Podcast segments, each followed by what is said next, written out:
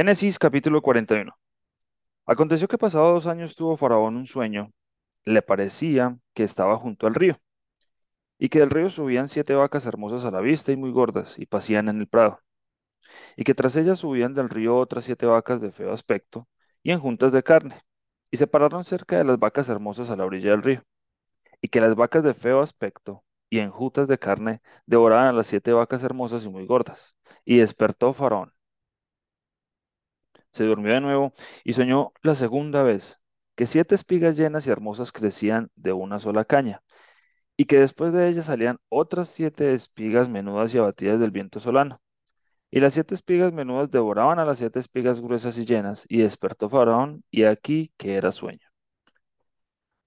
Sucedió que por la mañana estaba agitado su espíritu, y envió e hizo llamar a todos los magos de Egipto y a todos sus sabios, y les contó Faraón sus sueños, mas no había quien los pudiese interpretar a Faraón. Entonces el jefe de los coperos habló a Faraón, diciendo, "Ah, Me acuerdo hoy de mis faltas. Cuando Faraón se enojó contra sus siervos, nos echó a la prisión de la casa del capitán de la guardia, a mí y al jefe de los panaderos. Y él y yo tuvimos un sueño la misma noche y cada sueño tenía su propio significado. Estaba allí con nosotros un joven hebreo, siervo del capitán de la guardia, y se lo contamos. Y él nos interpretó nuestros sueños y declaró a cada uno conforme a su sueño. Y aconteció que como él nos lo interpretó, así fue. Yo fui restablecido en mi puesto y el otro fue colgado. Entonces Faraón envió y llamó a José y lo sacaron apresuradamente de la cárcel y se afeitó y mudó sus vestidos y vino a Faraón. Y dijo Faraón a José, yo he tenido un sueño y no hay quien lo interprete, mas he oído decir de ti que oyes sueños para interpretarlos. Respondió José a Faraón diciendo, no está en mí, Dios será el que dé respuesta propicia a Faraón. Entonces Faraón dijo a José, en mi sueño me parecía que estaba a la orilla del río y que del río subían siete vacas de gruesas carnes y hermosa apariencia que pasían en el prado, y que otras siete vacas subían después de ellas flacas y de muy feo aspecto, tan extenuadas que no he visto otras semejantes en fealdad en toda la tierra de Egipto. Y las vacas flacas y feas devoraban a las siete primeras vacas gordas. Y éstas entraban en sus entrañas, mas no se conocía que hubiesen entrado, porque la apariencia de las flacas era aún mala como al principio, y yo desperté. Vi también soñando que siete espigas crecían en una misma caña, llenas y hermosas, y otras siete espigas menudas, marchitas, abatidas del viento solano, crecían después de ellas, y las espigas menudas devoraban a las siete espigas hermosas, y lo he dicho a los magos, mas no hay quien me lo interprete. Entonces respondió José a Faraón, el sueño de Faraón es uno mismo. Dios ha mostrado a Faraón lo que va a hacer. Las siete vacas hermosas, siete años son, y las espigas hermosas son siete años, el sueño es uno mismo. También las siete vacas flacas y feas que subían tras ellas son siete años, y las siete espigas menudas y marchitas del viento solano, siete años serán de hambre. Esto es lo que respondo a Faraón. Lo que Dios va a hacer lo ha mostrado a Faraón. He aquí vienen siete años de gran abundancia en toda la tierra de Egipto, y tras ellos seguirían siete años de hambre, y toda la abundancia será olvidada en la tierra de Egipto, y el hambre consumirá la tierra.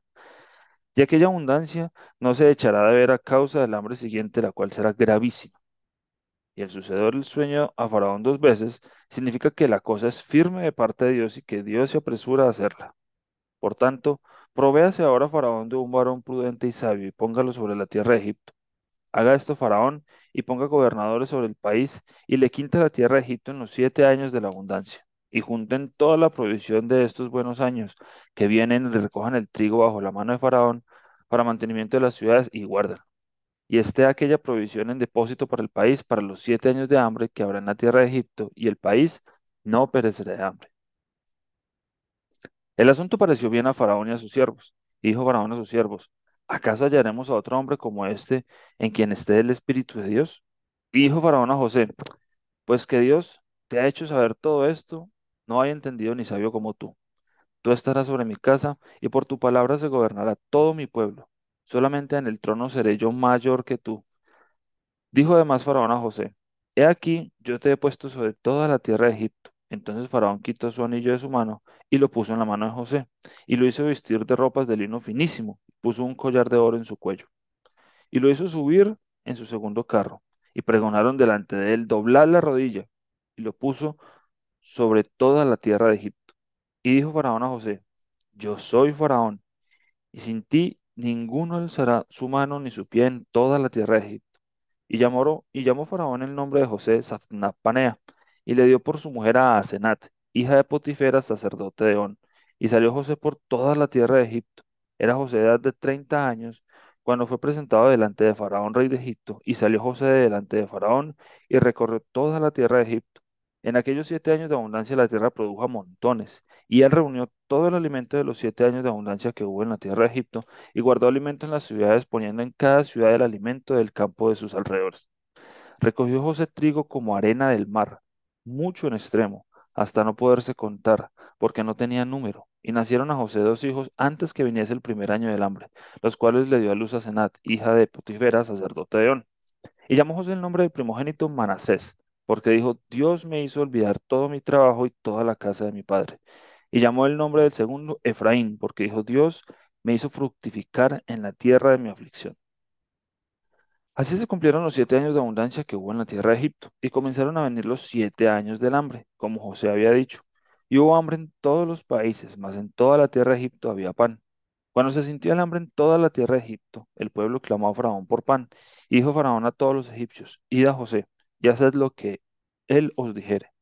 Y el hambre estaba por toda la extensión del país. Entonces abrió José todo granero donde había y vendía a los egipcios, porque había crecido el hambre en la tierra de Egipto. Y de toda la tierra venían a Egipto para comprar de José, porque toda la tierra había crecido el hambre.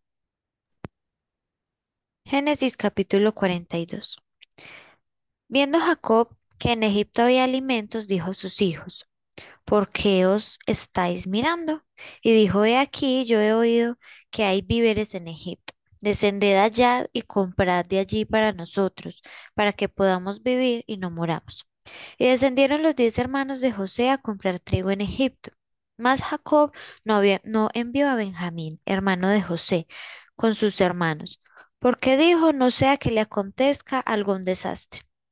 Vinieron los hijos de Israel a comprar entre los que venían, porque había hambre en la tierra de Canaán. Y José era el señor de la tierra, quien le vendía a todo el pueblo de la tierra, y llegaron los hermanos de José y se inclinaron a él rostro a tierra. Y José, cuando vio a sus hermanos, los conoció, mas hizo como que no los conocía y les habló ásperamente y les dijo, ¿De dónde habéis venido? Ellos respondieron, de la tierra de Canaán para comprar alimentos. José pues conoció a sus hermanos, pero ellos no le conocieron. Entonces se acordó José de los sueños que había tenido acerca de ellos y les dijo, Espías sois, por verlo descubierto del país habéis venido. Ellos le respondieron, No, Señor nuestro, sino que tus siervos han venido a comprar alimentos. Todos nosotros somos hijos de un varón, somos hombres honrados, tus siervos nunca fueron espías. Pero José les dijo, No, para ver lo descubierto del país habéis venido. Y ellos respondieron, tus siervos somos dos hermanos, hijos de un varón en la tierra de Canaán, y aquí el menor está hoy con nuestro padre, y otro no parece. Y José les dijo, eso es lo que os he dicho, afirmando que sois espías. En esto seréis probados. Vive Faraón, que no saldréis de aquí, sino cuando vuestro hermano menor viniere aquí. Enviad uno de vosotros y traiga a vuestro hermano, y vosotros quedad presos, y vuestras palabras serán probadas. Si hay verdad en vosotros, y si no, vive Faraón, que sois espías. Entonces los puso juntos en la cárcel por tres días, y al tercer día les dijo José, Haced esto y vivid. Yo temo a Dios. Si sois hombres honrados, quede preso en la casa de vuestra cárcel uno de vuestros hermanos, y vosotros id y llevad el alimento para el hambre de vuestra casa. Pero traeréis a vuestro hermano menor, y serán verificadas vuestras palabras, y no moriréis. Y ellos lo hicieron así. Y decían el uno al otro, verdaderamente hemos pecado contra nuestro hermano, pues vimos la angustia de su alma cuando nos rogaba y no le escuchamos. Por eso ha venido sobre nosotros esta angustia. Entonces Rubén le respondió diciendo, ¿no os hablé yo y dije, no pequéis contra el joven y no escuchasteis? Y aquí también se nos demanda su sangre. Pero ellos no sabían que los entendía José, porque había intérprete, intérprete entre ellos. Y se apartó José de ellos y lloró. Y después volvió a ellos y les habló y tomó de entre ellos a Simeón y lo aprisionó a vista de ellos. Después mandó José que llenaran sus sacos de trigo y devolviesen el dinero de cada uno de ellos, poniéndolo en su saco y les diesen comida para el camino. Y así se hizo con ellos. Y ellos pusieron su trigo sobre sus asnos y se fueron de allí. Pero abriendo uno de ellos su saco para dar de comer a su asno en el mesón, vio su dinero que estaba en la boca de su costal. Y dijo a sus hermanos, mi dinero se me ha devuelto, y helo aquí en mi saco. Entonces se les sobresaltó el corazón y espantados dijeron el uno al otro, ¿qué es esto que nos ha hecho Dios? Y venidos a Jacob su padre en tierra de Canaán, le contaron todo lo que les había acontecido, diciendo, aquel varón, el Señor de la tierra, nos habló ásperamente y nos trató como los espías de la tierra. Y nosotros le dijimos, somos hombres honrados, nunca fuimos espías. Somos dos hermanos, hijos de nuestro padre. Uno no parece y el menor está hoy con nuestro padre en la tierra de Canaán. Entonces aquel varón, el Señor de la tierra, nos dijo, en esto conoceré que sois hombres honrados. Dejad conmigo uno de vuestros hermanos y tomad para el hambre de vuestras casas y andad. Y traedme a vuestro hermano el menor, para que yo sepa que no sois espías, sino hombres honrados. Así os daré a vuestro hermano y negociaréis en la tierra. Y aconteció que vaciando ellos sus sacos, he aquí que en el saco de cada uno estaba atado el atado de su dinero. Y viendo ellos y su padre los atados de su dinero, tuvieron temor. Entonces su padre Jacob les dijo, me habéis privado de mis hijos.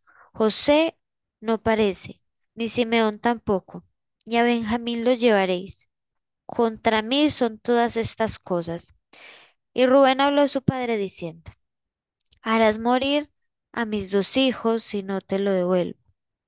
Entrégalo en mi mano, que yo lo devolveré a ti. Y él dijo, no descenderá mi hijo con vosotros, pues su hermano ha muerto, y él solo ha quedado.